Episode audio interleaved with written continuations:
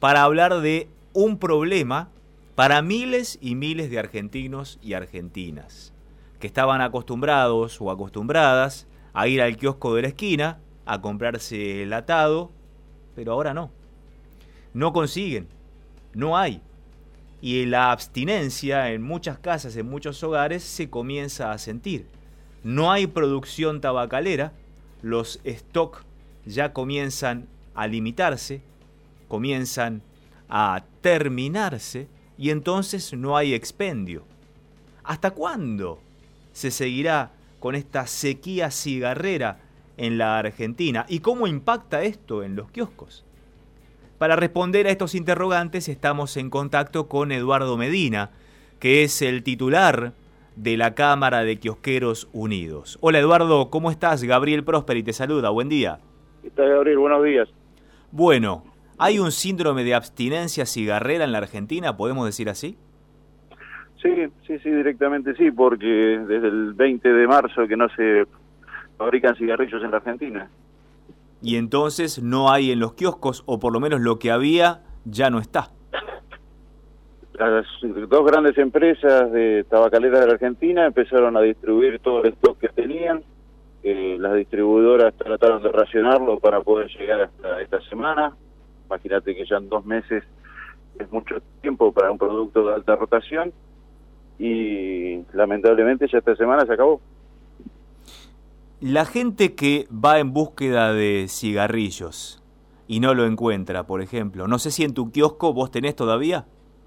A mí todavía me queda stock porque estuve un mes cerrado a causa de la cuarentena esta, pero hay muchos, la gran mayoría de los kioscos ya no tienen. Bueno, entonces cuando alguno de tus colegas, de tus compañeros, que no tiene más cigarrillos, recibe a un cliente habitual, que venía todos los días tal vez a comprar su atado, ¿qué les dice y qué dice el cliente? ¿Tienen miedo de perderlo justamente porque vaya a otro kiosco que tal vez quede más lejos y pueda llegar a tener? Es que la problemática aún es mayor, porque la venta de los kioscos hoy por hoy en la, en la época de pandemia eh, era de un 85% de cigarrillos y un 15% de varios.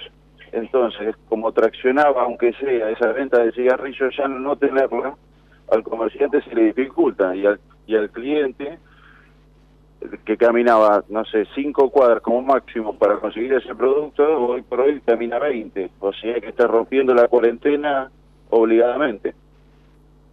¿Y hay posibilidades desde los kiosqueros, que son el último punto de la cadena de producción del cigarrillo, de sentarse a charlar con el resto de los componentes de la cadena para ver si se puede hacer en conjunto un protocolo de subsistencia para que esta industria y para que esta venta del cigarrillo no decaiga tanto en sus niveles? y hemos presentado conjuntamente con las distribuidoras, con las cámaras distribuidoras de cigarrillos, como así también con la industria tabacalera, escritos al gobierno, solicitándole la reapertura de las fábricas, respetando todos los protocolos de seguridad para no contagiar el COVID-19, pero hasta ahora el gobierno hizo el de dichos reclamos. Porque por supuesto no es un elemento de suma necesidad, por lo menos así está considerado. Sin embargo, más allá de que no sea de necesidad básica, porque no es un alimento que esté en la canasta básica, por supuesto, de todas maneras es un elemento tradicional para muchísimos hogares y muchísimas familias, y vos nos estás diciendo que el 85% de las ventas que se generan en un kiosco son a partir de los cigarrillos.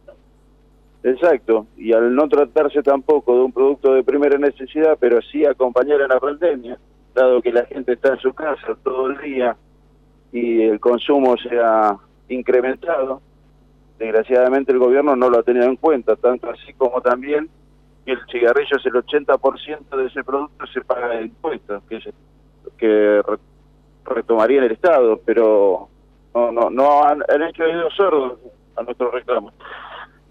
¿El precio de los cigarrillos está absolutamente liberado o hay algún tope, algún límite? Desde 1991 se derogó la ley que impedía cobrar un, un precio libre del cigarrillo.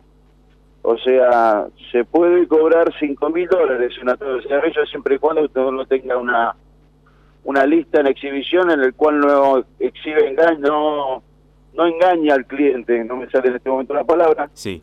Pero, pero bueno, eso queda a criterio de cada uno si lo compra o no. Es decir, no quiero decir que esto suceda, pero vos, Eduardo, todavía tenés stock de cigarrillos. ¿Dónde tenés tu kiosco? En la zona de Plaza de Mayo. Zona de Plaza de Mayo, una zona hipertransitada aún en tiempos de cuarentena. Entonces, no, si nos... Bueno, no, ¿ahora no? No, no, no, porque acá se trabaja con todos organismos oficiales y oficinas y no vive gente. Por ende, al estar desde el 19 de marzo con este asueto o, o generalizado, no, no, no hay público. Ni siquiera transeúntes. No, no, es, la venta cayó un 70%. Entonces, vos tenés stock de cigarrillos, volviendo a lo que estábamos hablando. Sí. Lo podés cobrar 500 pesos un atado y te lo van a pagar. No me animaría a cobrar 500 pesos un atado. ¿400? Yo personalmente, no, no, no, no, no, no. Es el precio que se marca en una lista de cigarrillos, pero es acorde a lo que se vende con el precio sugerido de la tabacalera. Y la gente No. te viene a si por ejemplo te viene a comprar, dame un cartón completo, ¿vos se lo vendés o no? No, ya en este momento no. Se restringe la venta de un atado por persona únicamente. Un atado por persona, Exacto, por día. exacto. ¿Y tenés todas las marcas? Hasta el momento sí.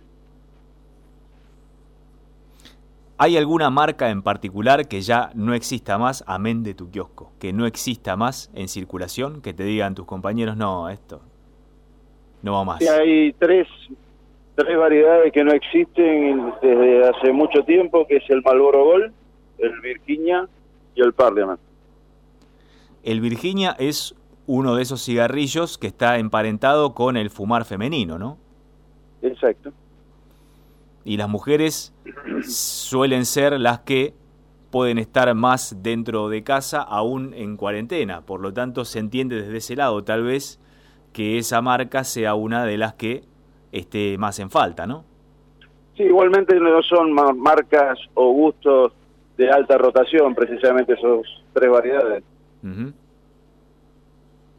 ¿Se estaba fumando menos o se estaba fumando más antes de la cuarentena, Eduardo? Antes de la cuarentena, norm- normal, o sea, nunca mermó la venta de cigarrillos. Y ahora, cuando empezó la cuarentena, vos viste que esto se disparó un poquito entonces. Y se incrementa la venta, dado que la gente está en su domicilio, tiene muchas horas de ocio. Desgraciadamente hay, hay productos que, que se utilizan mucho más.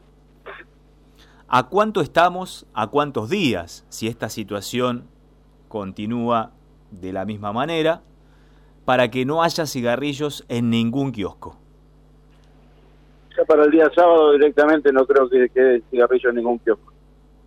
El fin de semana no habrá más cigarrillos para vender. Exactamente. Bueno, qué noticia que les estamos dando en Próspera Mañana a todos aquellos fumadoras y fumadores, porque por un lado no se pueden estoquear, porque como dice Eduardo Medina, presidente de la Cámara de Kiosqueros Unidos, se vende de un atado por persona, no se puede comprar un cartón. Y aún así, el fin de semana se terminarían los cigarrillos. ¿Estás hablando de la ciudad de Buenos Aires o tenés información del resto del país, Eduardo? La ciudad de Buenos Aires eh, hay todavía cigarrillos, como te estaba diciendo, pero en el interior, tanto como en el primer cordón del conurbano, ya hace rato que no hay cigarrillos. Cuesta muchísimo más. Cuesta mucho más. Eduardo Medina, de la Cámara de Kiosqueros Unidos, muchísimas gracias por estar con nosotros en Próspera Mañana y por informarnos de esto, que, reitero, para mucha gente es imprescindible el cigarrillo, más allá de que no sea un elemento de la canasta básica para una familia. Muchas gracias por estar con nosotros. Saludos muchas gracias, Adrián.